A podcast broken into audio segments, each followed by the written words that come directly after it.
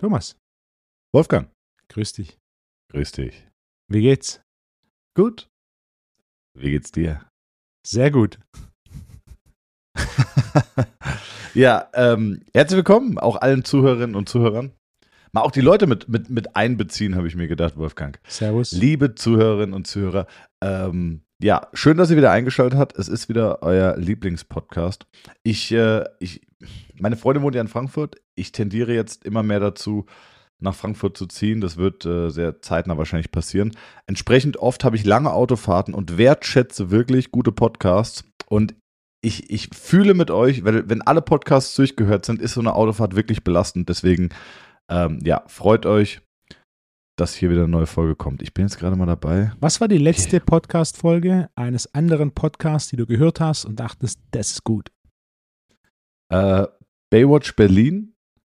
Und zwar ging es um äh, den Sachverhalt, jetzt bin ich gespannt, ob du das kennst, um den Sachverhalt des Lotto-Millionärs Chico, Wolfgang. Okay, jetzt, jetzt musst du mich aufklären, denn ich werde die Folge nicht anhören, habe aber auch noch nie vom Lotto-Millionär Chico gehört. Der Lotto-Millionär Chico ist ein 42-jähriger Dortmunder, der schon mehrfach im Gefängnis saß, zweimal, und der jetzt 9,9 irgendwas Millionen im Lotto gewonnen hat. Und äh, der als allererstes hat er sich einen Ferrari mit 800 PS für, äh, nee, für, mit 700 PS für 850.000 Euro gekauft. Darf Und dann hat er sich, danach hat er sich einen Porsche 911 Turbo S gekauft, Cabrio.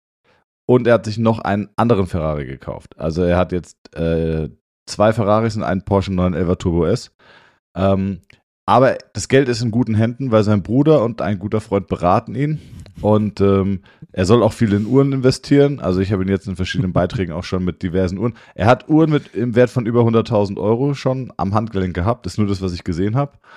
Und äh, er wurde heute wohl auch schon beim Luxus-Shopping in Amsterdam erwischt auf einer Zeile. Und eben, weil ich noch kurz gewartet habe, bis du fertig bist, habe ich tatsächlich mal kurz gegoogelt. Dortmunder Lotto-Millionär verließ nach Jackpot Freundin.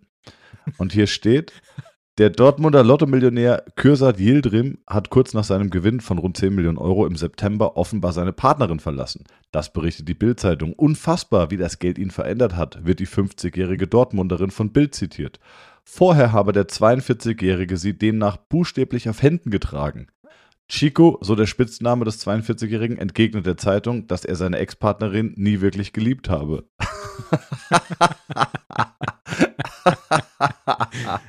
Als ich das gelesen habe, muss ich so lachen. So, vor allem sie sagt so, er hat mich auf Händen getragen und Chico sagt, ich habe sie nie wirklich geliebt. Also auf jeden Fall, er ist jetzt auf der Suche, vielleicht kann man da diesen Aufruf ja gleich weitergeben. Äh, genau, der reich gewordene Dortmunder, ähm, dass er eine Partnerin sucht. Ich habe die Uhr, ich habe die Klamotten, ich habe alles, jetzt fehlt nur noch eine Frau, sagt er wohl dem Privatversender RTL. Also, ja, jede Zuhörerin oder jeder Zuhörer auch, der von einem eigenen Home Gym geträumt hat und auch noch Single ist oder beziehungstechnisch einfach sehr flexibel, hat jetzt die Chance und dann vielleicht einfach mal Kontakt aufnehmen. Ge- Ungerne über uns, vielleicht direkt die Privatsender RTL oder die Bildzeitung anschreiben. Wolfgang. Sind wir direkt mit was Fachfremdem gestartet. Wie geht es dir? Sehr gut. Das freut mich. Du warst am Wochenende auf meinem Seminar zu Gast. War ich. Ich war ganz aufgeregt, als ich dich gesehen habe. Ich wusste, ich wusste ja, dass du etwas später kommst, weil du ja noch äh, Anfahrt hattest. Ja. Und ähm, also das, es war mega, dass du da warst. Hast du gesehen, dass, äh, ich weiß nicht, ob die, glaubst du, die, die Teilnehmer wussten, dass du kommst aus dem Podcast? Hatten wir das irgendwo erzählt? Oder? Wir hatten es erzählt, aber die Folge, in der wir es erzählt hatten, die ist erst heute online gegangen. Ah, okay. Das heißt, solange das nirgends geleakt ist, äh, wusste das niemand. Es war, es war für mich mega lustig, weil als die Tür aufging, ich wusste ungefähr, wann du kommst, dann ging die Tür auf, dann wusste ich, okay, kannst nur du sein. Und äh, dann habe ich so die Augen der ganzen Teilnehmerinnen und Teilnehmer gesehen und alle waren so, oh, oh, so eins, zwei haben, wollten applaudieren. Also ich habe so eins, zwei Klatscher gehört. Fand ich mega süß. Und dann, äh, ja. Ja, wie war's, Wolfgang? War gut. Wann warst du das letzte Mal auf einem Seminar? Ähm, hm. Zählt, wenn jemand bei mir ein Seminar gegeben hat, dann im April. Wer hat bei dir ein Seminar gegeben? Äh, Mein Kollege Juan Carlos aus der Domrep Ah, ein Seminar zum Thema Biomechanik gehalten. Oh, sehr, ey, fuck, mega spannend. Ja. Warum? Also, okay, nee, warte, mit warum fange ich nicht an? Mega krass. Wie kam es dazu? Also, also, und wie, wie wurde das gebucht? Ich meine, man kennt äh, Juan Carlos aus dem Podcast, von deinen Mhm. Erzählungen, man weiß, dass du viel äh, Seminare auch bei ihm gehalten hast. Wie kam es dazu, dass er jetzt nach Deutschland kommt und hier Mich äh, Biomechanik-Seminare hält? Er war vor drei Jahren, also vor der Pandemie, schon mal da, ein Seminar gehalten und da war das, das Feedback ähm, großartig. Und dementsprechend haben wir gesagt, machen wir wieder, machen es aber deutlich mehr äh, praxisnah. Also dieses Mal war es ein deutlich größerer Praxisbezug. Sein Ansatz ist sagen wir, sehr hands-on und ähm, was er macht, ist so eine sehr gute Kombination aus Bodybuilding gepaart mit, was davon ist tatsächlich übertragbar ins Personal Training. Ja, ohne das jetzt zu sehr zu verwässern oder zu theoretisch zu machen, sondern sein Hauptfokus ist, wie modifiziere ich Übungsausführung basierend auf individueller Biomechanik, um so spezifische Muskelrekrutierung zu optimieren. Okay, also was kann ich mir darunter vorstellen? Kann ich mir zum Beispiel vorstellen, wenn jetzt jemand, ähm, es gibt ja, äh, also es gibt, lange Zeit gab es das Mysterium, Nackendrücken mit der Langhantel sei schlecht fürs Schultergelenk, weil wenn man sich die Position vom Akromion anschaut ähm, und wenn man sich dann anschaut, äh, wie die Klavikula steht, daraus kann, sich, kann man dann so eine Position ermitteln und deswegen, also die Schulter steht ja nicht wirklich parallel, wie sagt man das denn? Die steht nicht die steht nicht völlig gerade auf der Frontalebene, sondern die Schulterblätter sind so ein bisschen nach vorne rotiert oder auf der Sagittalebene einfach Mhm. weiter nach, nach, nach vorne. Und ähm, aus dieser Annahme heraus hat man gesagt, Schulterdrücken, also Military Press, sehr gut, Nackendrücken, schlecht. Also, ähm, wo, na, jetzt habe ich im Kopf und Graben geredet, aber welche, welche, welche, welche, welche Anpassung nimmt er vor aufgrund von Individualität? Oder Unterschenkellänge und sagt dann, okay, vielleicht geht da keine tiefe Kniebeuge, weil äh, die Hebelverhältnisse nicht passen. Also was, was kann ich mir darunter vorstellen? Genau in die Richtung. Ein gutes Beispiel, das ich immer sehr schön finde, weil jeder, der schon ein bisschen trainiert, hat das wahrscheinlich schon beobachtet, ist aber den wenigsten direkt aufgefallen. Wenn du Klimmzug machst, dann gibt es die, die primär über die Ellbogenbeuger bzw. den Bizeps Klimm ziehen und dann gibt es die, die primär über den Rücken Klimm ziehen. Und der einfachste Weg, das zu differenzieren, ist, wenn du den Klimmzug in der Startposition anschaust, das Gelenk, das als erstes primär arbeitet, ist das Ah, Gelenk, das okay, mehr, ja. mehr arbeitet. Du hast dann die, die quasi einen relativ starken Arm haben und dann mehr über die Ellbogenbeugung den, den, den Klimmzug machen, was dazu führt, dass der Ellbogenbeuger auch oft limitiert ist, weil sie den Rücken gar nicht optimal ähm, rekrutieren können. Und dann hast du die, die halt eine relativ schwache Ellbogenbeugung haben, aber sehr effektiv darin sind, den Rücken zu rekrutieren und damit mehr über den Rückenklimmzug machen. Also du hast oftmals solche, die, die gute Arme haben oder starke Arme, aber einen relativ schlechten Rücken. Das wäre so ein klassisches Beispiel für jemanden, der mit hoher Wahrscheinlichkeit mehr Ellbogenbeugung als tatsächlich Schulterstreckung verwendet. Und was er dann macht, ist quasi Übungsvarianten bzw. Übungskombinationen so zu programmieren, dass du gezwungen bist, mehr Rücken zu verwenden bzw. mehr Ellbogen zu verwenden, je nachdem, was dein schwaches Glied ist. Ja, okay. Ja. Was war, was war dein, was war dein Top-Learning oder welcher Punkt hat dich am meisten begeistert? War es das mit dem Klimmzug? Also, hm. Bei ihm sind viele Punkte, was mir sehr gut gefällt, ist, wie er quasi Übungsausführung individualisiert, Rückschlüsse auf aktuelle Biomechanik und Muskelrekrutierung zieht und dann Übungsvarianten verwendet, um das zu optimieren. Denn gerade äh, wenn man jetzt aus dem Bodybuilding kommt, jeder mit ganz, ganz, ganz wenigen Ausnahmen hat schwache Muskeln. Das sind im Regelfall auch die, die du einfach schlecht rekrutieren kannst. Das heißt, whatever, du hast eine gute Brust, aber schlechte Schultern und, schlechte Arme oder du hast gute Arme, aber schlechte Brust und so weiter. Ein Weak Link rein, was, was die Bodybuilding-Perspektive angeht, hat mehr oder weniger jeder. Und das im Regelfall ist die Muskelgruppe, die du schlecht rekrutieren kannst. Was dann oftmals dazu führt, ja, hey, ich habe halt einfach schlechte Genetik oder es ist halt einfach so oder bla bla bla bla bla. Welche Ausrede man da auch immer findet. Und sein Steckenpferd ist, seine Idee ist, eine gewisse Balance zu schaffen. Also ein bisschen, kommt aus dem wir, Classic Bodybuilding-Bereich. Und so mit Übungsvarianten die Möglichkeit zu schaffen, quasi Muskeln, die du kaum rekrutieren kannst oder die du schwierig rekrutieren kannst, zu optimieren, sodass du sie deutlich besser rekrutierst, damit besser stimulierst und damit besser trainierst. Bist du, bist du ein Freund, wenn man jetzt zum Beispiel, oder fangen wir mal anders an. Bei einer Kniebeuge, wo sollte man überall Spannung oder Pump spüren? Sollte man den überall spüren? Interessiert mich einfach deine ja, Meinung. In, also, in, einer, in einer ja. ja, perfekten Welt ist es eine synchrone Knie- und Hüftstreckung. Das heißt, du musst synchron und möglichst gleichmäßig Kniestrecker, primär Quadrizeps, und äh, Hüftstrecker, primär Hamstring und äh, Glut rekrutieren. Genau. Also reden wir genau von der perfekten Welt. Das wäre die Annahme. Würde ich, also sehe ich ganz genauso. Gibt es auch wenig, äh, kann man wenig drüber streiten. Ich sage, in unserer unperfekten Welt mhm. spüren die allermeisten Leute Quadrizeps mhm. und die allerwenigsten spüren ähm, vor allem den, den Gluteus Maximus. Hamstring spürt man auch nicht so, so, so richtig ja. viel. Jetzt muss man sagen, Hamstring aktiviert auch primär unter 90 Grad. Das heißt, äh, die Grundvoraussetzung, um die Hamstrings überhaupt spüren zu können, ist schon mal, du musst schon mal unter 90 Grad gehen. Ähm, den Arsch spüren sehr, sehr wenige, meiner Meinung nach. Interessiert mich jetzt äh, deine mhm. Meinung. Mhm. Und danach wäre, würde mich interessieren, was hältst du von Übungen, die quasi einfach erstmal für so eine neuromuskuläre Ansteuerung mhm. dienen, wie zum Beispiel äh, Sidewalk, also äh, Bänder mit Mini-Bändern, mhm. dass die keinen riesigen Effekt haben auf ja. Muskelaufbau. Das ist völlig, ja. völlig klar. Da brauchen wir, also nach, nach, nach, nach 200 Stunden miteinander reden, brauchen wir da nicht mehr drüber reden. Ich stell dir mal vor, ja. stell dir mal vor, du, du, du, stell mir vor, das ist auf einmal mein klarer Punkt. Ich sag so, hä, warum Wolfgang? Lateral Walks mit Miniband? Klar, Gluteus Medius. Stell dir mal vor, wir, wir, du hättest dich so richtig menschlich in mir getäuscht. Äh, nee, oder zum Beispiel Hip Thrust oder, ähm, weiß ich nicht. Also, also lass uns das nacheinander aufarbeiten. Punkt eins was ist deine Erfahrung? Spüren Leute den Gluteus, ja oder nein? Wie viel Prozent spüren ihn, wie viel Prozent spüren nicht? Und danach lass uns vielleicht einmal ganz kurz über solche neuromuskulären Übungen reden, was du davon hältst. Ein sehr, sehr geringer Prozentsatz der Bevölkerung ist imstande, den Gluteus effektiv zu rekrutieren und damit auch die allerwenigsten spüren viel Gluteus.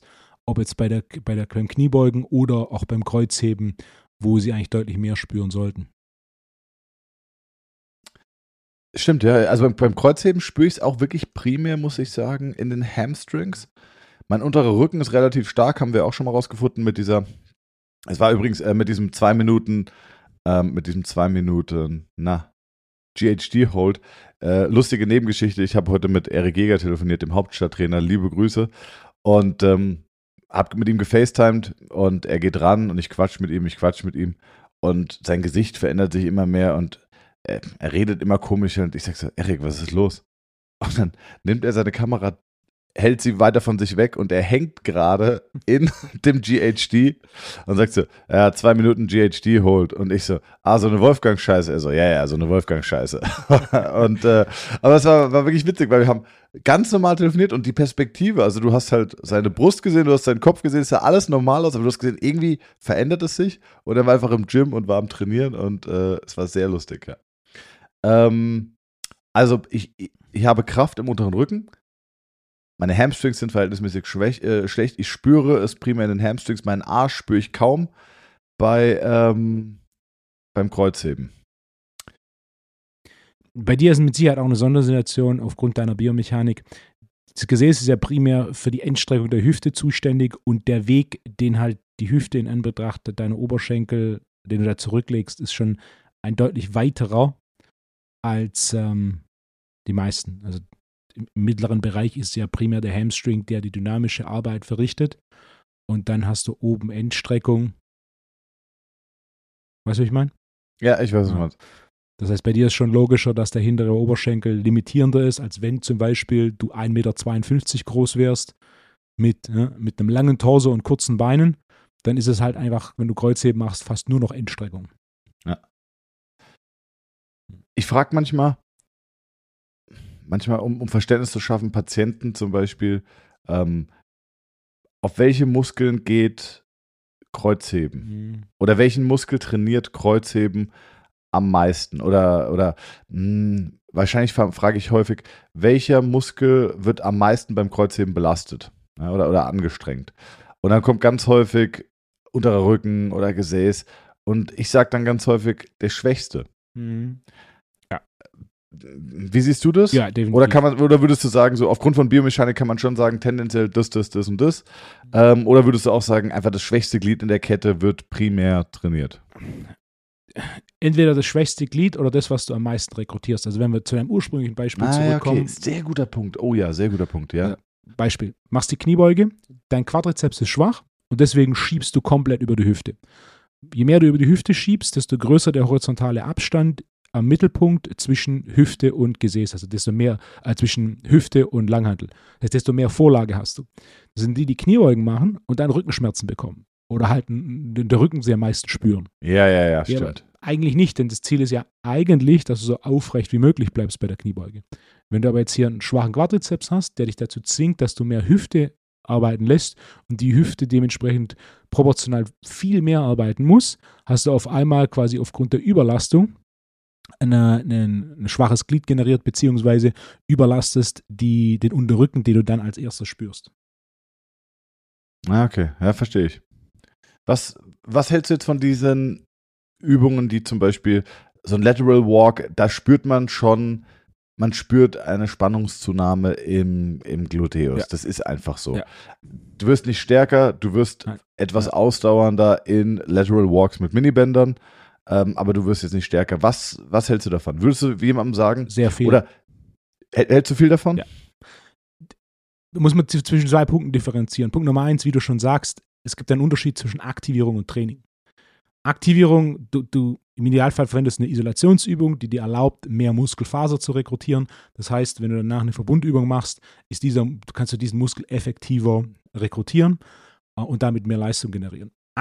Das ist Aktivierung. Trainieren ist die Idee, dass du konstant stärker wirst. Also bei einem, bei einem Lateral Walk mit einem Miniband wäre quasi die Idee, dass du konstant ähm, dickere Gummibänder verwendest und die gleiche Anzahl der Schritte in der gleichen Anzahl der Zeit machst. Dann hättest du da quasi einen Trainingseffekt, wenn du kontinuierlich stärker wirst. Bei der Aktivierung tust du das nicht. Das, bei der Aktivierung geht es im Endeffekt darum, dass du einen Muskel, der nennen wir ihn einfach lazy, der keinen Bock hat zu arbeiten oder weiß nicht, was Arbeit ist, dass man den quasi so ein bisschen zwingt, so, hey, guck mal, jetzt, wir machen eine Isolationsübung, bei der du arbeiten musst. Hm? Und dann lernst du zu arbeiten und dann kannst du besser arbeiten, wenn du mit anderen Muskeln zusammenarbeiten musst. Klassisches Beispiel, das ich gern verwende, ist, wenn Probleme, äh, wenn Personen Probleme haben, ihren Vastus medialis zu rekrutieren, mache ich zwei, drei Sätze äh, Step-Ups zur Aktivierung am Anfang vom Training und dann danach auch Kniebeugen. Und dann ist oftmals der Effekt so, wow, ich spüre zum ersten Mal bei Kniebeugen mein Vastus medialis. Welche Form von Step-Ups machst du? Äh, der klassische Polykin Step-Up. Das ist ein Step-Up in einem kurzen Split-Stance mit einer erhöhten, unterstützten Ferse. Das ist Ja, die also stabilste, quasi klassischer Reebok äh. Genau. das ist die stabilste Version des Step-Ups, bei der die, das Knie am weitesten vor den Zehen ist. Warum nimmst du nicht einfach einen Beinstrecker? Beim Beinstrecker hast, hast du verschiedene Probleme. Das Hauptproblem ist, dass aus neurologischer Sicht die Muskelaktivierung nicht ideal ist, da du horizontale Kräfte auf das äh, Schienbein hast, auf die Tibia hast, während grundsätzlich der Vastus medialis vertikalen Kräften widersteht, beziehungsweise bei der vertikalen Streckung aktiviert wird. Was indirekt auch dazu führt, dass wenn du beim Beinstrecker progressiver arbeitest, du diesen Schubladeneffekt hast, was oftmals zu einer Patellasehnenentzündung führt. Weißt du, was noch zu einer Patellasehnenentzündung führen kann nach dem Wochenende, Wolfgang? Bergab laufen. das stimmt. Ey, weißt du was ein, weißt du was, ähm, äh, weißt du was auch zu ein, äh, zu Problemen beim Bergablaufen führen kann? Was? Berg, Bergablaufen. Eins der großen Probleme ist, ähm, wenn die Schuhe, kommt aus dem Advanced Seminar 1 bei mir, wenn die Schuhe nicht groß genug sind, beziehungsweise jetzt beim, also wenn, wenn du zu enge Schuhe hast oder zum Beispiel beim Bergablaufen die Schuhe nicht fest genug gebunden hast Mhm. und du immer vorne gegenstößt. Deswegen sind auch Wanderschuhe häufig etwas höher. Das hat natürlich auch was damit zu tun, dass man nicht umknickt, hat aber auch damit zu tun, dass wenn du den Schuh weiter oben binden kannst, dass vor allem die Position im Schuh stabiler ist. Verstehst du, was ich meine? Yep. Vor allem beim Bergablaufen, Yep. dass der Abstand vorne zu der Fußkappe immer groß bleibt. Ähm, wenn das nicht der Fall ist und du läufst bergab und du stößt regelmäßig vorne gegen, beziehungsweise du rutschst im Schuh vorne gegen, dann beugen die Zehen und die Zehenkrallen. Und wenn die Zehen krallen, dann haben wir eine Flexionsbewegung in den Zehen. Eine Flexionsbewegung in den Zehen ist gekoppelt mit einer Flexionsbewegung vom oberen Sprunggelenk. Eine obere Sprunggelenkflexion sorgt für eine Kaudalisierung der Fibula. Und wenn die Fibula kaudalisiert ist, dann geht es richtig los mit äh, auf- und absteigenden Ketten in Richtung Fuß und in Richtung Knie und Becken. Ähm, das heißt, es gibt sehr viele Probleme, die dadurch ausgelöst werden können. Und es gibt sehr viele Probleme, die durch zu enge Schuhe oder auch zu enges Sockenwerk ausgelöst werden können. Ich habe jetzt gerade im Sitzen meine, Ja. meine Zehen geflext und es ist abgefahren. Ist mir auch nie aufgefallen. Es, die allerwenigstens wissen es. Ja. Es ist, ähm, es ist was, was, was ich selber entdeckt habe. Oder was heißt entdeckt? Das ist, klingt Ja. so, Gott, oh Gott, dass ich, so, dass ich so einen behinderten Satz gesagt habe. Aber es ist etwas, das mir selber aufgefallen ist, wo ich viel Research betrieben habe und dann sehr viele Punkte gefunden habe, die schon belegt sind. Ähm, das mache ich mit Advanced Seminar 1, da gehen wir auf sowas richtig ein. Es ist abgefahren, es ist logisch, es macht Spaß, es ist, es ist echt, es ist echt äh, sehr, sehr, sehr geil. Jetzt würde ich eigentlich erwarten, dass die Frage kommt, Wolfgang, was waren drei Dinge, die du am letzten Samstag gelernt hast? Ja, bevor diese Frage kommt, ähm, erstmal, dass das Sanremo wahrscheinlich auch Erbsen hat. äh, ja. Nee, was mich interessieren würde, wäre Lateral Walks, okay, für den Gluteus. Jetzt haben wir Peterson Step Up für den Polykin, Quad. Polykin Step Äh, Up. Polykin Step Up für den Quad. Was hältst du von so, von so, ähm, come on, Thomas, come on. Think with a brain, come on. Ähm, ey, bin ich dumm? Hip Thrust. Ey, Wahnsinn, Hm, mein Gehirn. Gutes Hip Beispiel. Thrust. Gutes ja. Beispiel. In Theorie ist es eine Isolationsübung für die Hüftstreckung. Wie viele Personen sind effizient darin, ihren Gluteus bei Hip Thrust zu aktivieren? Die allerwenigsten. Exakt. Weil die meisten Leute in einem Hip Thrust meiner Meinung nach zu krass im Hohlkreuz hängen. Mhm, exakt. Und, und du musst quasi, äh, du musst ja das Becken so richtig nach vorne bringen und vielleicht sogar flexen, sogar ein bisschen einrollen. Ja. Weißt du, wie ich meine? Auch wenn du YouTube-Videos einfach mal 20 YouTube-Videos zu Hip Thrust anschauen und gucken, wer streckt tatsächlich komplett die Hüfte. Die allerwenigsten sind imstande, aufgrund von verschiedenen Faktoren, zu viel Spannung auf dem Rectus femoris, ähm, suboptimale Beckenposition, Überstreckung der LWS oder einfach grundsätzlich der Gluteus. Äh, viel anderes arbeitet immer noch außenrum. Das heißt, der Gluteus ist immer noch faul. Ja. Ja, also vor allem, mh, wenn ihr, wenn ihr eine maximale Hüftstreckung wollt, dann müsst ihr quasi auch den Arsch wirklich anspannen können. Und viele versuchen einfach nur das Gewicht zu überwinden mit allem, was sie haben Ja. und äh, holen sich das dann halt aus dem, aus den Hamstrings mit und holen sich aus dem unteren Rücken. Und äh, das ist ja ungefähr so, wie wenn du jetzt bei einer Kniebeuge dir die Aufrichtung einfach über den unteren Rücken holst und nicht den Arsch irgendwie mitbenutzt. Also, Yep. also würdest du, was wäre wär deine Top 2 Übungen zum Aktivieren vom Gluteus? Das kommt auf verschiedene Faktoren an. Wenn jemand ein gewisses Maß an Trainingsintelligenz hat, dann bin ich ein sehr großer Freund des Telemark Split Squat. Das ist quasi Telemark, ist die Landung beim äh, Skiweit Tel- Sch- Telemark. Ja, Ja. beim, beim Ja. Skisprung. Ähm, und dieser Split Squat ist genau in dieser Position. Das ist ein Split Squat, der nicht das vordere, sondern das hintere Bein trainiert. Äh, Dann What the fuck? Warte mal ganz kurz. Das ist ja abgefahren. Also, Telemark weiß ich genau, wie der Mhm. aussieht. Das ist eigentlich ein sehr weit, ein, ein, ein brutal weit, ähm, brutal weit auseinanderstehender Split Squat. Ja, du gehst aber nicht so tief. Ja. Also das ist der, der, im Telemark, also einfach sich vorstellen, wie wenn so ein Skispringer landet, Ich google das jetzt ist die, Telemark. das ist die ja. Position. Ja. Und in dieser Position machst du quasi eine Hüftstreckung. Es ist, äh, die Übung ist Teil meines Advanced Functional Anatomie Seminars, das es alle zwei Jahre gibt. Das möchte ich besuchen. Nächstes Jahr. Ja. Sehr gerne. Ja. Das ist eine Option, da, da brauchst du ein gewisses Verständnis für das Setup und für die Umsetzung. Ähm, grundsätzlich, ich löse viel der Gluteus-Probleme über meine Back-Extension-Hierarchie. Es gibt so eine Übungsprogression der Back-Extension, die ich durchlaufe, die schon viele dazu zwingt, deutlich mehr äh, Gesäß zu rekrutieren, bzw. zu lernen, wie man Gesäß rekrutiert, aufgrund der Pause in der obersten Position. Ähm, ein Hip Thrust ohne Zusatzgewicht ist ebenfalls noch eine Option, aber dafür braucht jemand schon relativ gutes Verständnis für Muskelrekrutierung. Also zusammenfassend ist der Gluteus ein Beispiel, es ist relativ schwierig. Bei der Isolationsübung, der Gluteus arbeitet nie alleine. Es gibt keine Übung, bei der der Gluteus alleine arbeitet. Es sind immer Mhm. in erster Linie der Hamstring, der mitarbeitet. Was dazu führt, dass es für viele relativ schwierig ist, den Gluteus optimal zu rekrutieren. Wenn wir das oder optimal zu aktivieren, wenn wir das ausschließlich über ähm, eine Übung machen. Ne? Ja. Also was zum Beispiel viel wichtiger ist für eine optimale Rekrutierung des, ähm, des Gluteus ist die optimale Mobilität in der Hüfte inklusive Beckenposition. Ah, okay. Haben wir das auf jeden Fall mal besprochen. Waren wir schon richtig fachlich? Siehst du? Hm. Nach Chico war die Gefahr, dass wir, äh, dass wir abdriften. Und ich habe nicht mal gefragt, äh, warum Chico zweimal im Gefängnis war. Äh, ja, wegen, ähm, wegen Raub, glaube ich. Okay. Also und habe ich dann habe ich dann so ein bisschen geguckt. Also ich kann euch wirklich nur diese Spiegel TV Beiträge dazu ans Herz legen, auch dir Wolfgang.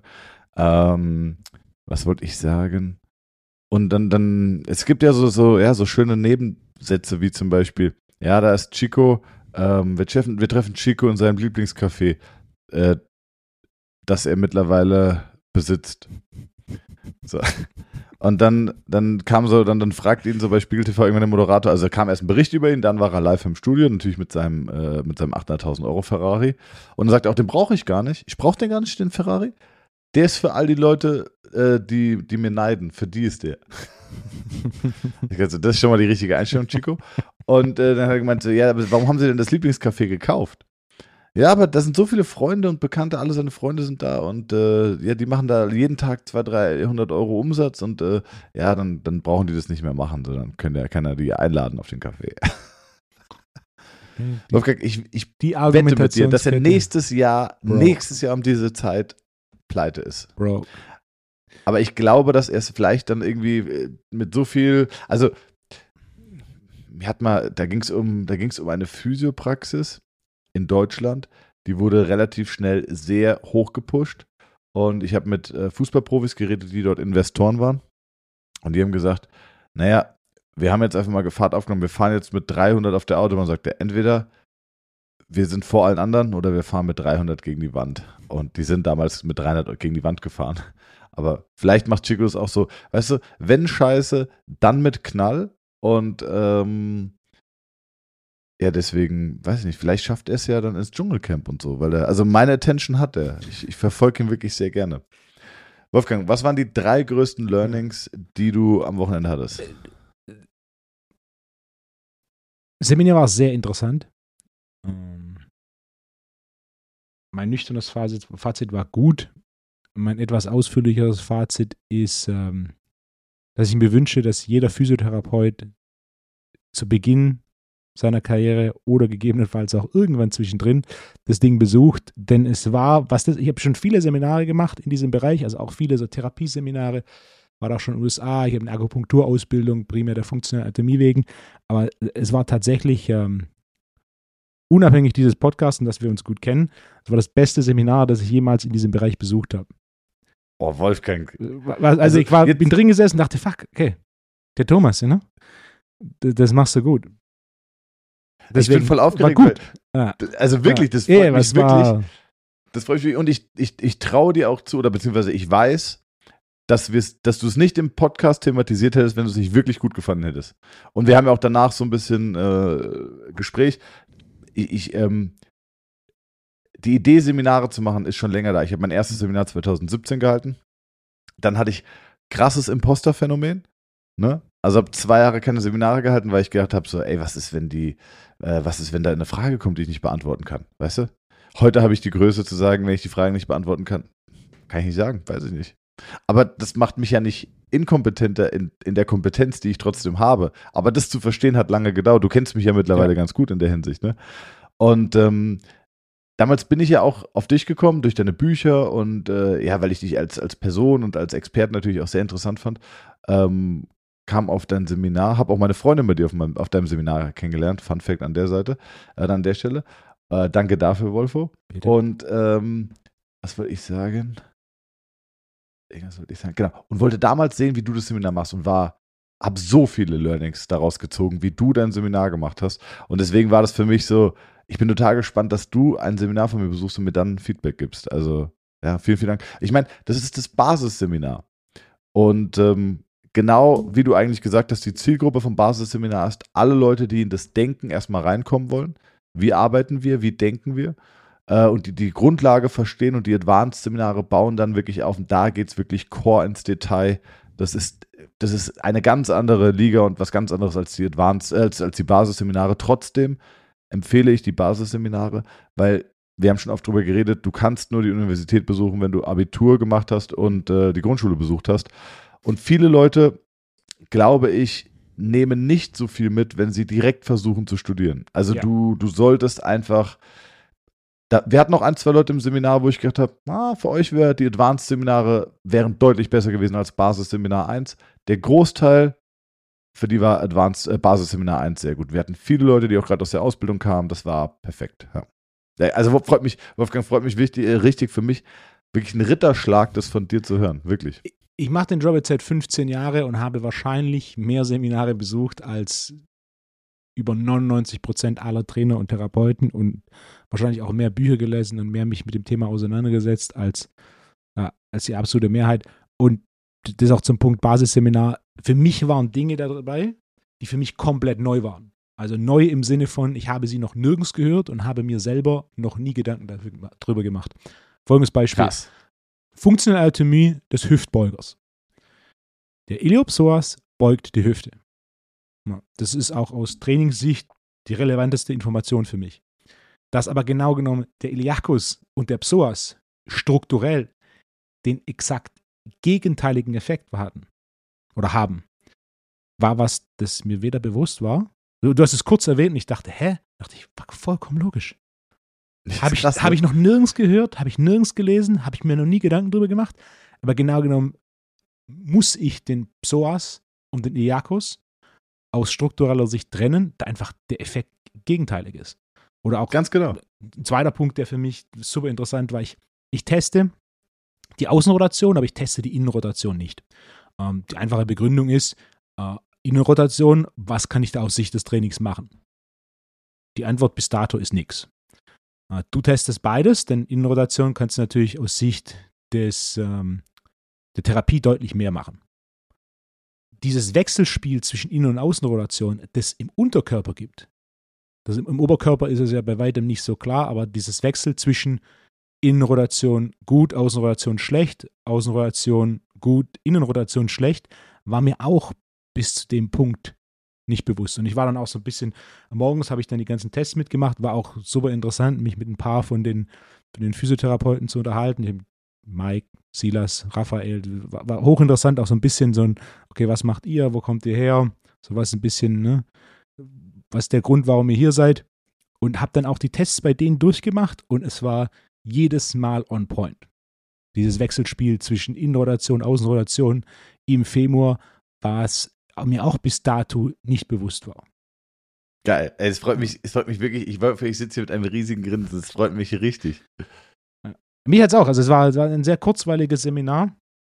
Und es waren einige Dinge auch. Was ich sehr gut fand, ist, dass du erklärt hast, warum gewisse Funktionen in welchen anatomischen Positionen wie beeinflusst werden. Das war nicht, also das Beispiel, das du unter anderem gebracht hast, ist, wie die Position der Beckenschaufel Hüft Innen- und Außenrotation beeinflusst, was ich auch in der Form noch nie, was fürs Verständnis absolut notwendig ist. Ja, und was ich in der Form auch noch nie, noch nie gesehen habe. Wirklich, ich, jetzt mal wirklich Spaß beiseite. Ich bin wirklich, äh, wirklich schwer, äh, schwer hm. gerührt, weil das ist, ich bin, äh, ich bin vor jedem Seminar, da könnt ihr euch sicher sein, wirklich aufgeregt. Also äh, ich habe vor Wien, das war wirklich, ich habe vor Wien, Wolfgang, habe ich drei Tage lang Dünnschiss gehabt, schwöre ich. und vier Tage nach Wien. Obwohl Wien ein Riesenerfolg war, alle waren happy, es war ein so geiles Seminar. Auch jetzt das Seminar hat richtig Spaß gemacht. Aber äh, ich weiß nicht warum. Ich kann dir nicht sagen, warum. Aber weil, äh, du hast, du hast äh, nach dem Seminar, wir haben, wir haben noch kurz geredet, hast du gesagt, naja, weil, weil, weil, weil, weil wir auch so Menschen sind, die versuchen, das immer besser zu machen. Ne? Also, und ähm, weil, weil ich auch das Gefühl habe, ich habe zum Beispiel ein so schlechtes Gewissen, wenn da irgendjemand drin sitzen würde und würde sagen, so, ey, komm, es war, das war, also das war scheiße. Da hätte ich ein so schlechtes Gewissen und deswegen wirklich auch dieser Anspruch, bei jedem Seminar hart zu performen. Ich, ich will nicht sagen, hoffentlich legt er sich, weil damit würde die Qualität wahrscheinlich senken, aber hoffentlich legt es sich, weil ich bin echt äh, immer angespannt, wirklich Leistung zu bringen bei einem Seminar. Ja. ja, krass. Also, ich möchte dich herzlich einladen, Wolfgang, zu ähm, zum Advanced Seminar 1. Da musst du mal hin. Mach ich. Da musst du mal hin. Also, wenn es um Fuß und Unterschenkel geht, da, da wird da wird geiler Scheiß passieren. Also wenn dich jetzt gerade schon dieser Fun Fact mit dem, mit dem Schuh und dem Bergablaufen interessiert hat, dann okay. ähm, ja, bist ist, du herzlich eingeladen. Solche Zusammenhänge finde ich, find ich unheimlich interessant. Ich habe auch, ja, gab einige Parallelen zwischen dem, was ich im Modul 5 mache und was du machst, aber gleichzeitig auch so viel anderes, aufgrund natürlich dadurch, dass der Fokus mehr Therapie ist und bei mir natürlich der Fokus ganz klar Training ist und die Ergänzung, also auch selbst für einen Trainer, der, sein, der so eine gewisse Basis hat und dann sein, sein Wissensspektrum erweitern äh, möchte, ja. ist eine ganz klare Empfehlung. Und es gibt tatsächlich, äh, die Grundregel ist immer, wenn mich, wenn mich jemand fragt, welche Seminare soll ich besuchen, ist, ist mit wenigen Ausnahmen meine Empfehlung grundsätzlich immer alle, die ich gebe, beziehungsweise die Gäste, die ich einlade. Und in dem Fall ist es äh, ein paar andere, die ich noch empfohlen habe. Ed Cohen, Powerlifter, ganz oben auf der Liste. Ähm, und den, nach meiner Erfahrung vom letzten Samstag äh, sind deine Seminare jetzt ebenfalls auf der Liste. Äh, mega, vielen, vielen Dank. Ich kann auch wirklich nur jedem Physiotherapeuten empfehlen, macht Seminare im Krafttraining. Also, weil ihr müsst irgendwann mit Leuten Muskeln aufbauen. Ihr kommt nicht drum rum. Wenn ihr ein Problem habt, muss das Problem gelöst sein. Wenn das Problem gelöst ist, muss es stabilisiert werden und im Optimalfall nicht nur im Optimalfall, in jedem Fall muss der Patient danach stärker und belastbarer werden. Also selbst wenn ihr ein Megatherapeut seid, es muss danach belastet werden. Es kann nicht ohne Belastung gelebt werden. So einfach ist es. Ähm, du hast Silas kennengelernt. Lieben Grüße an dieser Stelle. Shoutout. Liebe Grüße auch an äh, Raphael, seinen, äh, seinen äh, Physiotherapeuten.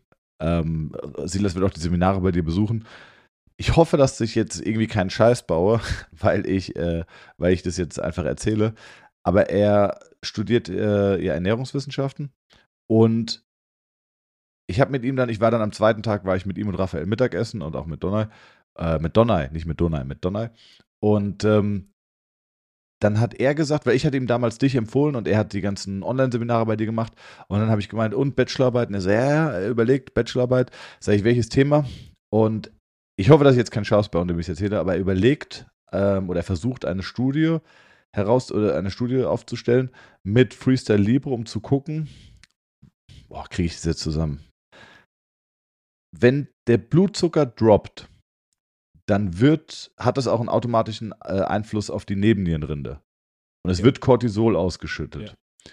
Und das zu, das zu überprüfen, also hat hat äh, der Insulin, hat die, Insul hat die Ausstellung von Insulin oder, oder hat sie einen direkten Einfluss auf Cortisol oder wie hoch ist der Einfluss? Das würde er gerne untersuchen. Und das wäre ja schon sehr, sehr spannend. Also, ich meine, von der Idee her, wenn man sich überlegt, wenn die Ernährung wirklich schlecht ist und der Blutzuckerspiegel regelmäßig hoch und runter geht, hoch und runter geht oder generell zu low ist, weil einfach sehr wenig gegessen wird, ähm, dann wäre das ja auch ein massiver Einfluss auf, auf das Cortisol-Level. 100 Prozent. Er braucht dazu, ich glaube, 30 Probanden. Das heißt, er braucht 30 Freestyle Libre. Also, wenn irgendjemand Kontakte zu Freestyle Libre hat und einen sehr ambitionierten Trainer unterstützen möchte in seiner Bachelorarbeit, vielleicht, äh, der darf sich sogar gerne bei mir melden. Darf sich gerne bei mir melden, dann stelle ich einen Kontakt her. Ähm, ich glaube, dass die Ergebnisse bestimmt sehr, sehr spannend sein könnten. Hast du ich habe auch mal mit dem Freestyle Libre gearbeitet und habe auch mal eine Zeit lang nichts gegessen oder längere Zeit nichts gegessen, mhm. weil ich einfach mal gucken wollte, ähm, was passiert. Und ich habe auch mal in sehr stressigen Phasen geguckt, aber bei mir ist es gar nicht so hart gedroppt. Wie ist da deine Erfahrung? Es sind verschiedene Faktoren, die eine Rolle spielen. Also grundsätzlich, wie ist dein Blutzuckermanagement? Ähm, die extremsten Blutzuckerausschläge, die ich jemals gesehen habe, waren bei jemandem, der einen Haufen Stress hatte und nichts gegessen hat aber gleichzeitig auch in einem generellen, sagen wir, Gesundheitszustand war, ja, also massives Übergewicht, äh, Job mit viel Verantwortung und vielen Entscheidungen, Schlafkatastrophe, Essenkatastrophe. Und er waren teilweise ohne zu essen Blutzucker von über 300. Also das ist äh, höchst kritisch. Und das ist nicht einmal, dass irgendwie der Sensor, Sensor kaputt war, sondern das war, war recht normal. Also je, je besser dein Blutzuckermanagement grundsätzlich, äh, desto besser wirst du auch Nicht-Essen wegstecken. Äh, dann eine Gesamtsumme der aktuellen Cortisollast, also wenn du zum Beispiel einen relativ langsamen Morgen hast, dann ein bisschen in den Tag startest, wird der Effekt von Nichtsessen sicherlich geringer sein im statistischen Schnitt, als wenn dein Tag schon mit relativ viel Stress, zu, zu wenig geschlafen, Wecker, Snooze, Wecker, Aufstehen und dann E-Mail hier und hier da und ne, so beginnt. Mhm, ja. Das heißt, es ist eine Kumulation von verschiedenen Dingen. Wenn du nichts isst, muss am Ende vom Tag Cortisol, die vier anderen Hormone, die ebenfalls noch den Blutzucker erhöhen, den Blutzuckerspiegel normalisieren. Und das gibt keinen anderen Weg. Es sind entweder Hormone oder es ist der, das, was du isst. Ah, okay. Zu welchem Maß, das ist eine Frage von, in erst von vielen Faktoren, in erster Linie deiner aktuellen Blutzucker, deinem aktuellen Blutzuckermanagement und deiner gesamten Cortisollast. Ich bin, ich bin sehr gespannt. Ich werde auch dieses, das ist ein Online-Seminar bei dir, ne? Hm, ja, ich, ja, genau. Also kontinuierliche Glukosemessung ist Online-Modul B. Ja. Ich glaube, meine Freundin hat es. Deswegen, das schaue ich mir auf jeden Fall an. Ey, und wer das auch schauen möchte, auch da einfach mal eine E-Mail schreiben. Ja. Äh, ich gebe einfach die Zugangsdaten dann raus von meiner Freundin. Das ist überhaupt kein Stress, weil die hat es ja gekauft und dann kann ich dir die einfach geben. Schreib da einfach mal eine Mail. ähm, Wolfgang, gibt es eine Hamza fragt Frage? Es gibt eine Hamza fragt Frage. Oh, aber ganz kurz. Vielen Dank an die TWUP-Page. Da wurde nämlich heute abgestimmt, ob der, ob die Bilder oder ob die Farbe auf diesem Schreiber wirklich rot oder orange ist auf der Blackbox. Und aktuell muss ich sagen, wird ziemlich äh, für rot abgestimmt, Wolfgang. Ja, Google, Google sagt, orange ist es. Also. Ja. 64% sagen rot, 30% sagen orange. Und es gibt drei Bilder von der, von einem, von einem Flug, von einem, von einer Blackbox. Also Hast du gegoogelt, schwierig. welche Farbe hat die Blackbox? Ja, da steht orange. Ja. aber Wolfgang, hast du dir mal ein Foto angeguckt? Das ist rot. Also das, da kannst du jetzt nicht, das eine Argument äh, schlägt ja jetzt wohl schlecht das andere. Ja. Das einzige Argument, was ich gelten lasse, ist, dass das, äh, nee, auch nicht. Was wolltest du sagen? Ähm, die, die große Frage ist ja jetzt auch noch, wie viele verschiedene Blackboxen gibt es und wie repräsentativ sind die Bilder, die die Google-Bildersuche da findet? Wenn ich rote Blackbox eingebe, finde ich lauter rote Blackboxes. das ist mir. Google mal grüne Blackbox. Ah, oh. äh, google ich. Äh. Während ich das google, nochmal ganz kurz der Aufruf. Grüne Blackbox. Ah, übrigens, wo wir bei Farm sind, gibt es nicht. Ähm, wo wir gerade dabei sind, 822 Wolfgang. Was ist das? Ich habe keine Ahnung. Das ist die Zahl der 5-Sterne-Bewertungen, die oh. wir bei Spotify haben. Herzlichen Freunde, Dank. herzlichen Dank. Unfassbar. Wir haben bei 600 irgendwas haben wir angefangen Gas zu geben. Wir sind auch mittlerweile wirklich immer in den Top 10 der Podcast-Charts. Großes, großes Dankeschön an alle Zuhörerinnen und Zuhörer. Gebt Gas. Ey, wir wollen die 1000 noch knacken dieses Jahr. Das wäre unfassbar, wirklich. Spotify-App auf. TWUP Podcast eingeben. Nein, ihr müsst, glaube ich, nach, sucht einfach nach Wolfgang abonnieren und, selbst wenn ihr nicht abonniert, okay, aber dann gebt uns die fünf Sterne. Amanakom, ich schwöre bei Gott, es kostet, ne, bei, bei Gott macht dann keinen Sinn, es kostet euch kein Geld. Gebt uns fünf Sterne, wir freuen uns tierisch. Die 1000, das ist mein persönliches Ziel. Dir ist es wurscht, aber die 1000 dieses Jahr, das wäre noch wirklich, äh, wär, wäre wirklich geil.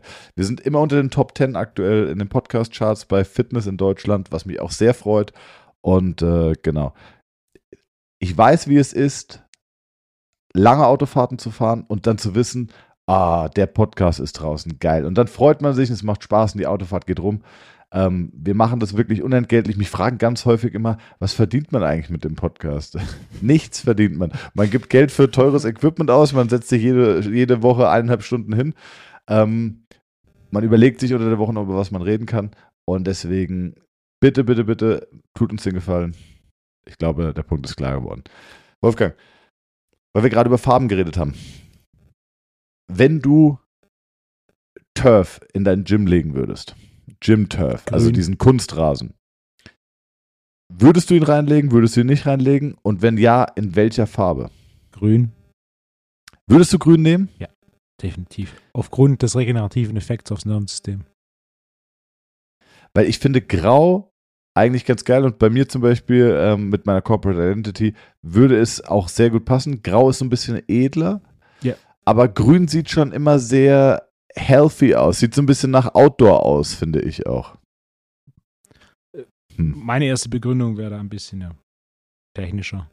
Grün hat einen sehr positiven Effekt auf die Regeneration des Nervensystems, deswegen würde ich grün wählen. Das Grau schöner aussieht, keine Frage. Rot wäre zu aggressiv. Rot wird zu aggressiv. Würde ich das legen? Die, die Frage ist, habe ich den Platz? Also du brauchst Wenn du den Platz, hättest. und du brauchst Länge, dann würde ich definitiv Turf legen. Ja. Welche Übung würdest du auf diesem Turf machen? Alles mit Schlitten. Ne? Also Prowler würde ich auf jeden Fall holen und dann verschiedene Attachments, ähm, sodass ich ihn mit niedrigen Handles schieben kann, mit hohen Handles schieben kann, ohne Hand mit Schulterplotzel schieben kann und mit einem Seil ziehen kann in beide Richtungen. Also mit so einem Forward. Schlingentrainer. Forward Sled Drag, Backward Sled Drag. Oh, da habe ich schon. Ja. Das wäre schon geil. Ich habe noch nie wirklich solche, äh, solche Pulls und, und, und, und Pushes gemacht. Haben bestimmt einen mega krassen Effekt auf die Beine. Das wäre zum Beispiel so Beintraining, was mir Spaß machen könnte. Ist sehr bewegungsorientiert. Also wenn du gerade jemand Ja. aus dem, kommst, der aus dem Spielsport kommt, ist natürlich so ein bisschen bewegungsorientiertes Training oftmals mehr dein Ding als klassisches Hoch-Runter-Krafttraining. Ah, okay. Grün finde ich, nehmt mal Bezug. Also vielleicht gerne wieder über die TWUP-Page, gerne mal abstimmen ähm, auf der TWUP-Page, welche Farbe soll der Turf haben. Vielleicht kann die TWUP-Page ja so drei, ähm, also die findet bestimmt eine technische Lösung, aber welche Farbe Turf? Grau, schwarz finde ich noch ganz geil, grün finde ich auch ganz geil, da gerne mal Bezug nehmen. Ähm, Wolfgang, was ist, was ist die Hamza-Fragt-Frage? Hamza fragt, Thomas, Ja. heißt es genossen oder genießt? Wenn jemand, äh, wenn man jemand so genossen hat. Also Wolfgang hat genießt oder Wolfgang hat genossen? Ist das quasi die Frage? Ja. Ja, wahrscheinlich heißt es, Wolfgang hat genossen. Wolfgang hat genießt. Ach du Scheiße. Ich sag, Wolfgang hat genießt.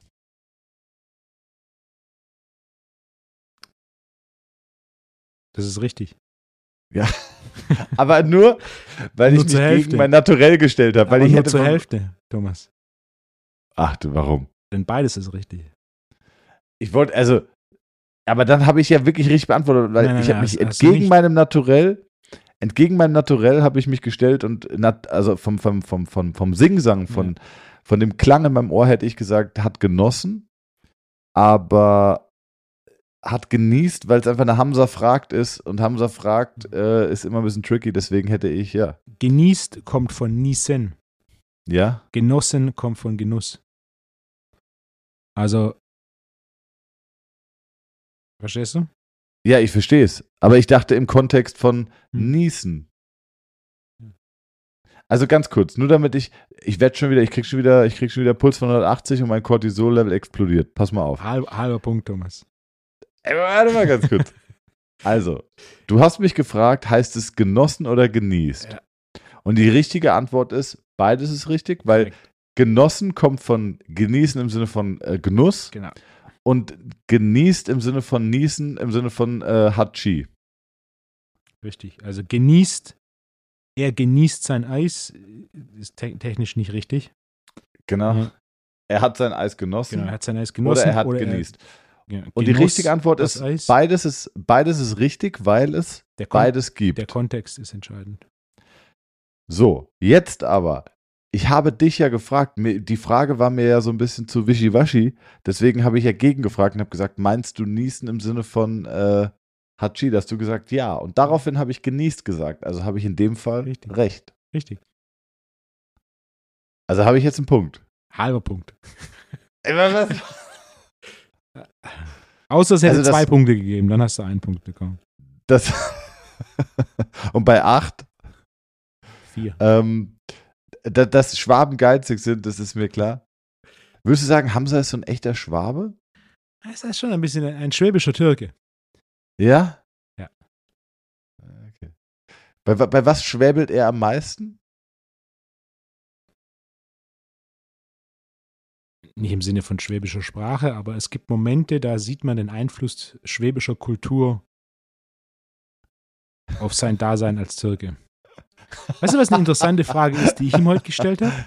Hä? Wenn er Pizza isst, welche Ja. Form von Protein verwendet er? Hamza isst kein Schwein. Ja gut, da bleibt eigentlich nur Thunfisch, oder? Richtig. Wenn du jetzt aber keinen Fisch magst, dann wird es schon etwas komplizierter mit dem Protein auf der Pizza. Aber kann man denn nicht auch einfach, wa- warum beantworte ich mir die Frage denn nicht selber im Kopf, bevor ich sie stelle? Kann man denn nicht auch einfach mal eine Pizza nur zum Genuss essen, Wolfgang? bisschen Protein muss ja schon drauf sein. Ja.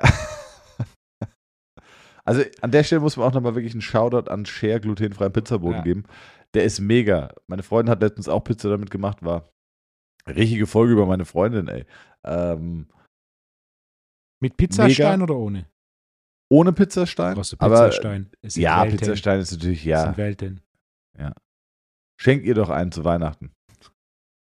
Ähm, aber du hast welche für mich gemacht mit Pizzastein. Das ist wirklich, Ja. war wirklich unfassbar, war sehr, sehr gut.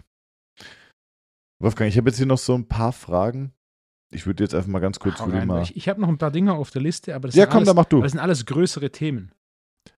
Aber vielleicht kannst du das schon mal anteasern Ich würde für die gerne nächste Folge. Ja. ein Thema, das aufkam, äh, über das wir, glaube ich, schon im Ansatz mal gesprochen haben, aber noch nicht insgesamt, ist äh, Training auf instabilem Untergrund. Ah, sehr gut, ja. Ja. Und was, Was auch ein noch? interessantes, ein interessantes Thema ist, weil oftmals es gibt sehr viel Missverständnisse zu diesem Thema, weil das Thema zu selten angesprochen ist. Äh, Pricing als Therapeut und Trainer. Oh, Als, als fantastisch. Therapeut und Trainer Super. kommt es so oft und wir sind auch, wir sind auch dem regelmäßig auseinandergesetzt. Also oftmals, also Beispiel, so kam überhaupt das Thema. Äh, ich nehme für eine Konsultation 600 Euro. Bedeutet, wie, warte, lass uns das Thema. Das ist der Cliffhanger. ja. Und ich, ich erkläre, warum, Uh. warum das Ja. sehr günstig ist oder vielleicht auch sehr teuer. Und das Uh. ist so ein bisschen der, die, wie sich der Kreis zu dem Thema schließt. Ja, Dann haben wir immer noch ein Plan ist keine Strategie. Dann haben wir das Thema Aluminium. Äh, Dann steht hier noch neues Produkt, Immunkomplex. Äh, Das Thema, ist Ah. jetzt, das Thema ist jetzt schon durch. Das stand nämlich zu lange auf der Liste. Das neue Produkt ist nämlich schon draußen. Ähm, dann haben Ja, wir komm, noch erzähl. Sonnenmilch, Sonnenmilch und an einmal mal in einer, anderen Folge. Sonnenmilch und Aluminium, das ist ein hochinteressantes Thema. Äh, Und dann habe ich hier noch zwei Fragen. Kaiser steht noch auf der Liste. Komm, ich stelle eine Frage. Ja, komm. Äh, Die war sehr förmlich. Sehr geehrter Herr Unzöld. Oh. Mal keine Frage, wo mich jemand Wolfo nennt. Äh, äh, vielleicht ist ein Thema für den nächsten Podcast. Vielleicht gab es das aber auch schon und ich habe es verpasst. Wo liegen die Unterschiede zwischen Overhead Press Dumbbell und Arnold Press? Und gegebenenfalls Overhead Press Barbell, wobei ich mir da den Unterschied schon selber zusammenreimen konnte. Und was davon oder woran ich noch gar nicht denke, ist besser geeignet, um den Musculus deltoideus pars acromialis zu trainieren. Darüber hinaus ein herzliches Dankeschön für euren Podcast. Bin wahrscheinlich erst darauf aufmerksam gemacht worden, was ich wirklich will und mache. Jetzt eine Ausbildung zum Physiotherapeuten. Yes. Vielen Dank und sportliche Grüße und dann mein Favorite Aber wie heißt der gute Mann? Oder Frau? Es, so weit ging es nicht. Also ich habe jetzt keinen, ja, ich habe es rauskopiert, Okay. deswegen. Ähm, Also äh, soll sich auf jeden Fall gegrüßt fühlen oder sie soll sich gegrüßt fühlen. Frage zusammengefasst: Was ist der Unterschied zwischen Kurzhandel Kurzhandel und Langhandel? nee, Kurzhandel über Kopf drücken und Arnold Press. Arnold Press ist klassische Military Press. Arnold Press ist ein rotierendes Kurzhandeldrücken. Also Arnold Press Ah, ja, okay. beginnst Mhm. du unten im supinierten Griff und drehst dann quasi nach oben Ja. bis zu einem pronierten Griff Und beim Kurzhandel äh, über Kopfdrücken müssen wir natürlich dann ja schon differenzieren. Ist es ein Kurzhandel über Kopfdrücken mit proniertem Griff, wie es oftmals gemacht wird, und, oder mit neutralem Griff, wie, wie es ich meist empfehle? Also erstmal vielleicht über die Ausgangsposition ähm, aufrecht. Wir reden jetzt nicht von irgendwie, also wir reden von ähm, 90 Grad sitzen, Sitzen oder würdest du sagen ste sitzend oder stehend? Also nicht sowas wie 70 Grad äh, auf Nee, der Schrägbank. Das wäre Schrägbank und hier steht Overhead Ganz Press. genau, richtig. Also 90 Grad oder stehend und die Arnold Press, okay, ich verstehe es, supiniert, hochgedrückt und dass du dann quasi, äh, nee, nee, proniert und dass du dann quasi supiniert rauskommst, oder? Wenn du startest unten supinierst und rotierst, dass du oben proniert rauskommst. Genau, richtig, ganz genau. Ähm, also, dass die Handfläche unten zur Brust zeigt und wenn du oben bist, quasi zum Spiegel und du dir quasi selber winken kannst. So. Diese ja, ich bin Stell- Pädagoge, stell, Wolfgang. Stell ich, ich mir grad vor, stell ich mir gerade vor. Ne? Ich versuche hier wirklich jeden noch mitzunehmen. Es hören, äh, ja, es hören auch, äh, es hören auch die Eltern von meiner Freundin. Das ist meine Freundin schon wieder dabei. Liebe Grüße an der Stelle. Und dann können die sich das jetzt auch vorstellen. So. Die Übung versus normalem Kurzhanteldrücken, also proniert zu proniert und zu Langhantel. Ja. Okay. Ich sage, diese Rotation hat nicht viel großen Effekt. Dafür limitiert sie aber die Gewichtsauswahl. Deswegen wirst du sagen, ähm, kann man machen, nette Übung, aber eigentlich braucht man sie nicht. Und du würdest sagen, okay, Kurzhanteln sind nicht schlecht für, für Stabilisation, aber bei Kurzhanteln geht sehr viel Kraft einfach für die Stabilisation der Schulter drauf, womit weniger Kraft in die eigentliche Zielbewegung gebracht werden kann, womit du weniger Gewicht bewegen kannst, womit du weniger mechanische Last und Arbeit verrichten kannst und deswegen wirst du ein größer Freund von Langhantel sein. Außer die Langhantel macht Schmerzen und du kannst vielleicht individuelle Kompensationen oder koordinative Kompensationsmechanismen bei der Kurzhantel ausführen und die Übung deswegen schmerzfrei ausführen. Das wäre jetzt das Erste, was mir dazu einfällt. Das war jetzt pro grundsätzlich für Kurzhandel drücken. Nee, ich wäre, ich wäre pro für Langhandel drücken. Ah, weil du m- mehr Kraft hast Ja. und mehr mechanische Arbeit verrichten Ja. kannst. Also grundsätzlich, ja, im Alltag, ich würde sagen, ohne dass ich jemals die Programme im Detail analysiert habe, würde ich sagen, 85 bis 90 Prozent der Zeit verwende ich Langhandel über Kopfdrücken. Und Siehste? nur, nur doch. 10 bis 15 Prozent Kurzhandel. Wenn wir die einzelnen Kurzhandel-Varianten auseinandernehmen, der größte Unterschied ist Range of Motion. Wenn du proniert Kurzhandel drücken machst, aufgrund der Position der Kurzhandel ist es der kürzeste Weg bis nach oben. Neutral wird der Weg ein bisschen länger und Arnold Press hast du einfach den längsten Weg, weil du die Ellbogen am weitesten nach unten hinten bekommst. Arnold Press ist was, das ich in der Praxis sehr selten verwende. Ähm, das einzige Szenario, wo ich das häufig verwende, ist auf einem Petsy-Ball sitzend. Äh, bei Frauen, die ein bisschen mehr für ihre Schulter machen möchten, mit einem relativ großen, mit einer relativ großen Bewegungskomponente. Kann man natürlich auch für Männer machen, das jetzt nicht. Ne? Patsy was, Wolfgang? Petsy-Ball? Switzball? ja, das, ich kenne den schon. Aber dass du den kennst, Wolfgang. Ich Ja. wette, da, da, da sind gerade drei Leute in Ohnmacht gefallen am, an, den, an den Fernsprechern. Warum denn das? Es gibt doch niemals im YPS einen Patsy-Ball, Natürlich, in oder? der gleichen Farbe wie in meinen Polstern.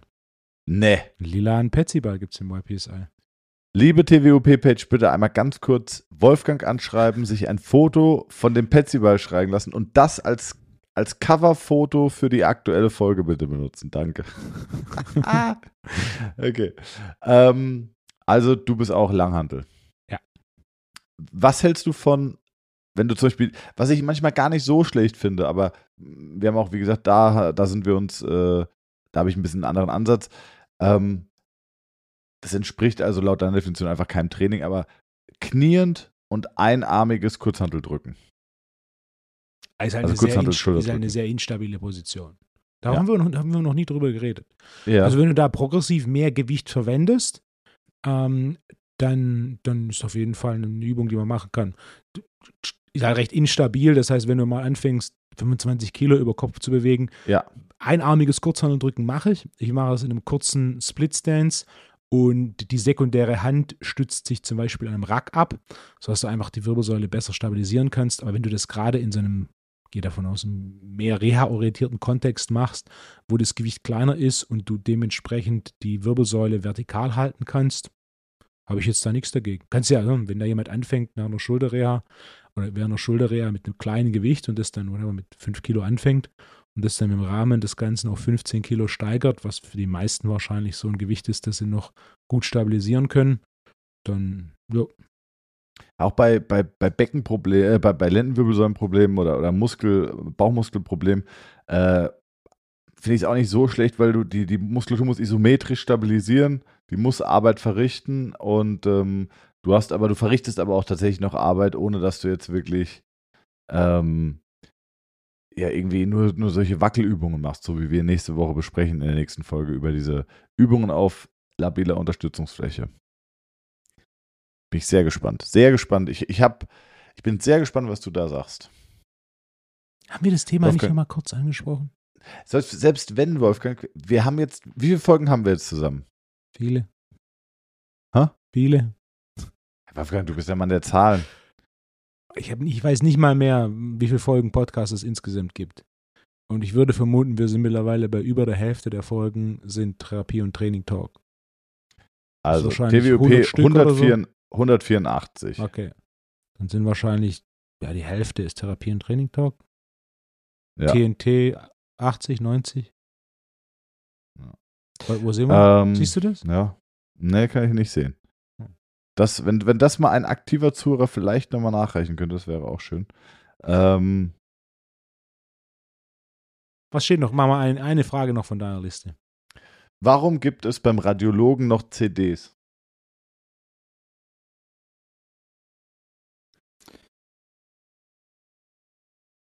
Wusste ich nicht, dass es das gibt. Die Technologie, also die, der spielt deine Bilder auf die CD und du nimmst sie auf der CD mit. Ja. Also wir haben jede Woche habe ich viermal das Gespräch, wo mir jemand sagt so, ja, ich habe Ihnen auch die Bilder mitgebracht. Sag ich, ah ja, äh, auf CD? Ja, genau. Sag ich, klasse, wo soll ich die reintun? Also, Was eine Playstation? Ähm, ja, die nimmt nur, Wolfgang, die nimmt doch nur Original. Die nimmt doch nicht gebrannt. Aber jetzt mal, Spaß beiseite. Wer zur Hölle benutzt denn noch CDs? Also, die berechnen, A, berechnen sie dafür richtig Geld bei der Krankenkasse. B, ist es total zeitaufwendig, eine CD zu brennen. C, es ist ein physisches Objekt. Wie soll ich das denn teilen? Ich brauche die Bilder doch digital, wenn ich sie irgendjemandem zukommen lassen möchte. Wenn ich jetzt drei äh, Ärzten diese Bilder zukommen lassen möchte, dann brauche ich sie doch digital. Es wird doch wohl einen deutschen Provider geben, der mit Datenschutz einen Standard gesetzt hat, wo ich die Dinger easy uploaden kann und dann gibt es einen Link. Mit Passwort geschützt und allem drum und dran. Äh, das, das, da kann doch nicht das Problem sein. Warum macht man das denn auf CD? Ich verstehe es wirklich nicht. Also, ich habe null Toleranz dafür, ja.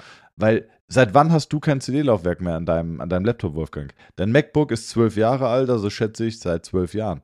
Ähm, ich, ich, ich, ich weiß es nicht. Ich, ich habe, ich habe seit 100 Jahren kein CD-Laufwerk mehr. Niemand hat mehr ein CD-Laufwerk. 99% der Leute haben nicht mal mehr einen DVD-Player. Also was soll ich denn mit einem DVD, mit, einem, mit einer CD, die gebrannt wurde? Ähm, wenn mir das mal jemand erklären könnte, warum man das noch auf CD macht, es ist unverständlich. Meine Einfach ja, Meine bitte? Vermutung wäre tatsächlich entweder Abrechnung oder dass einfach die Geräte das nur noch auf CD ausspucken, weil diese Geräte, die der Radiologe für die Bilder verwendet, einfach so alt sind. Ja, aber die, die benutzen ja auch wahrscheinlich Windows. Also das kannst du doch bestimmt. Musst du rüberziehen, deswegen, also. Kannst du uploaden. Aber ich meine, das ist dann jedes Mal, also die müssen ja auch, die müssen ja auch wirklich noch Rohlinge kaufen. Wolfgang, hast du früher Rohlinge daheim gehabt? Kennst du diese Rohling-Spindel? Ja, die haben so einen ganz speziellen ja. Duft. So, ich weiß doch genau diesen Rohlingsduft. Finde ich ganz geil. Vermisse ich eigentlich. Ich würde gerne mal wieder diesen Rohling-Geruch. So, und, äh, und allein schon, ich sehe da jetzt nicht irgendwie die Assistentin des Radiologen zum Wertkauf fahren und da irgendwie so ein 100er Pack Rohlinge, 750 MB kaufen. Kennst du noch 750 MB Rohlingsspindel? Da passt, da passt ja. nicht mal ein Film drauf. Ja. Es gibt wahrscheinlich ja. auch in, in keinem Geschäft mehr Rohlinge. Da gibt es wahrscheinlich noch eine Website irgendwo im, im Internet, wo man Rohlinge kaufen kann. Ja. Also, so, weißt du, da kennst du das so, ey Wolfgang, ich habe The Fast and the Furious 1. Ja, äh, auf zwei CDs. kennst du das so? Klar. Teil 1, Teil 2, Weltklasse. Und dann musstest du immer noch, welchen Player hast du dann gebraucht, Wolfgang, damit die liefen? DivX-Player. Den, den DivX-Player. oh Mann, ey, das war ja Weltklasse damals. Ja. Warst du so ein Winamp-Player-Typ oder warst Nee. du der ähm, Windows Media Player? Windows Media Player. Ich war auch der Windows Media Player. Und warst du so ein Windows Media Player-Typ, der diesen Windows Media Player mit so einem Design klein gemacht hat oder hattest du den großen Windows Media Player? Keine Ahnung. Ah, Okay. Also die Standardeinstellung war groß und man konnte den auch klein machen. Hatte ich ihn wahrscheinlich groß. Ja, witzig. Verrückt, ja? Hast du früher, hast du früher auch mal so, so Emule oder Kazaa runtergeladen? Napster hatte ich tatsächlich. Und danach hatte ich, glaube Emule. Vielleicht eine kleine, haben wir schon drüber geredet? Die Spotify-Doku auf Netflix? Nee, aber habe ich auch gesehen, Ansch- fand ich sehr gut. Anschauen, ja, großartig. Ich wusste gar nicht, was da, was da technologisch an Innovation mit Spotify kam.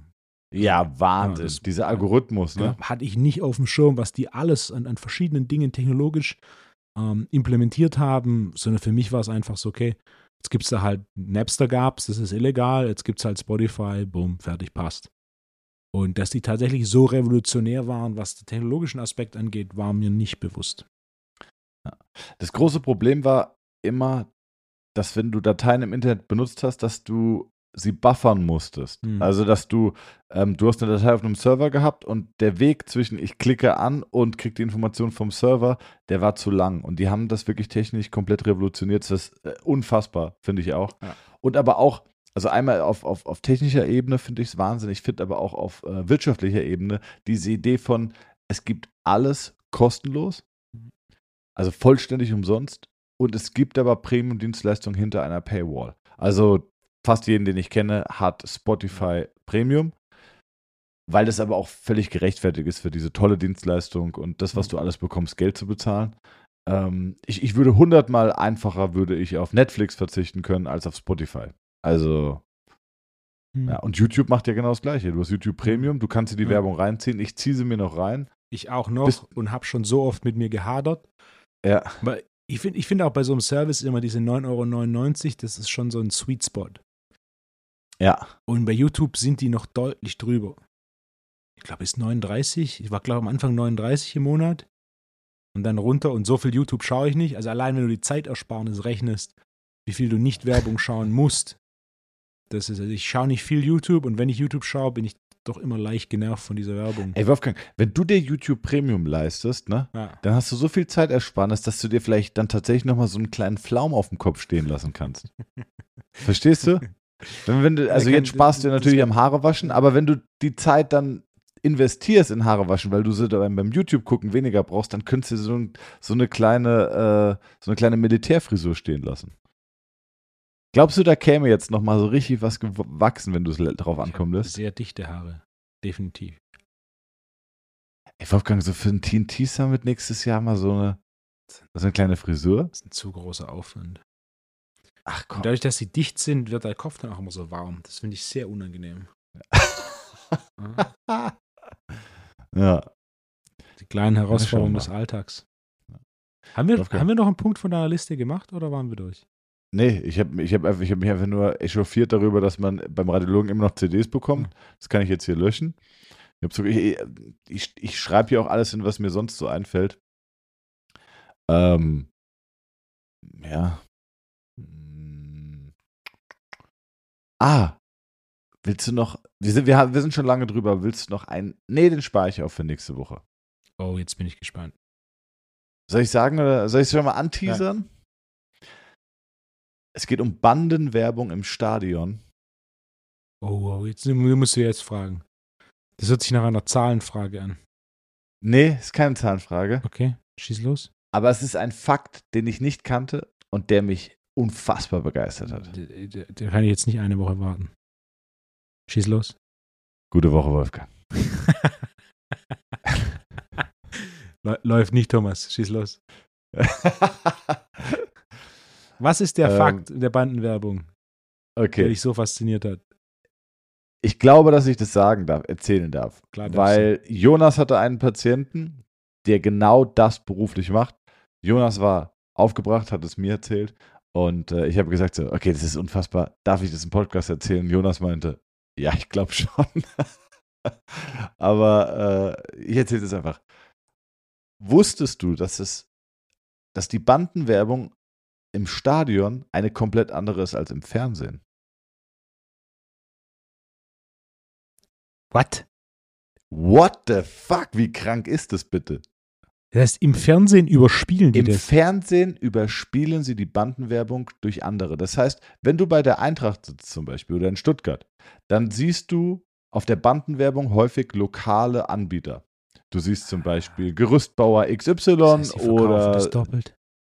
Oder richtig, nicht nur doppelt, Wolfgang, sondern x-beliebigfach. Denn die verkaufen auch Bandenwerbung für chinesische Überträger und sonst was. Und wenn du es aber dann, ähm, wenn du es dann aber im Fernsehen schaust, dann siehst du Mastercard, PlayStation und so weiter und so weiter. Und es ist eine reine digitale Bandenwerbung. Und im Stadion hast du aber eine ganz andere. Wie krank ist das bitte? Sag. Ist großartig. Wer auch Großartig, immer diese oder? Idee hatte, vor allem natürlich auch mit Fußball in Europa, vor allem in den Top 3 Ligen, das kannst du ja international verkaufen. Ganz Ah. genau. Wusstest du, dass vor einigen Tagen Tom Brady Football gespielt hat gegen Seattle in Bayern?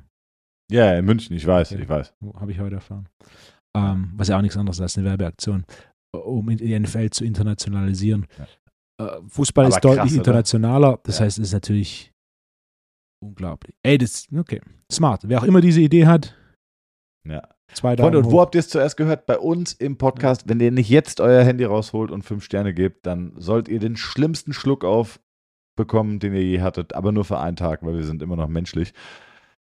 Völlig krass Bandenwerbung im Stadion. Es gibt lokal und es gibt globale Bandenwerbung. Es ist völlig, also ich fand das völlig absurd. Es ist genial. Ja. Und natürlich, was interessiert dich in Stuttgart, ähm, äh, hier der Gerüstbauer in Frankfurt? Aber die Leute im Stadion interessiert natürlich der Gerüstbauer in Frankfurt und die kaufen ja auch mit ihren Business Seats und mit den Logen genau diese Bandenwerbung mit häufig. Ähm, aber das interessiert natürlich in, in China keinen. Also fand ich sehr spannend, sehr Ja. entertaining und ähm. Seht ihr? Was? Nach der kurzen Folge letzte Woche, Ja, wa- diesmal was eine. Folge. Bandenwerbung, Lotto Chico und kurz dann lieber Kopf drücken. ja, gehst schon in den Kopf, was wir jetzt aufschreiben. Alles klar. Machen wir. Wolfgang, Gute Woche. vielen Dank, dass du da im Seminar warst. Ähm, hat mich sehr gefreut. Vielen Dank. Ähm, du, musst es, du musst es am Ende sagen. Das ist eigentlich unser, das ist, ist unser Cliffhanger. Immer, dass wir anfangen mit äh, Thomas, Wolfgang. Und dass du am Ende, das brauchen die Leute. Du musst ihnen das und in diesen schweren Zeiten musst du ihnen genau diesen Satz mitgeben. Diesen gute Woche. Also ich verabschiede mich schon mal. Wolfgang, alles Gute. Ich freue mich auf nächste Woche. Bis dann. Gute Woche. Ciao.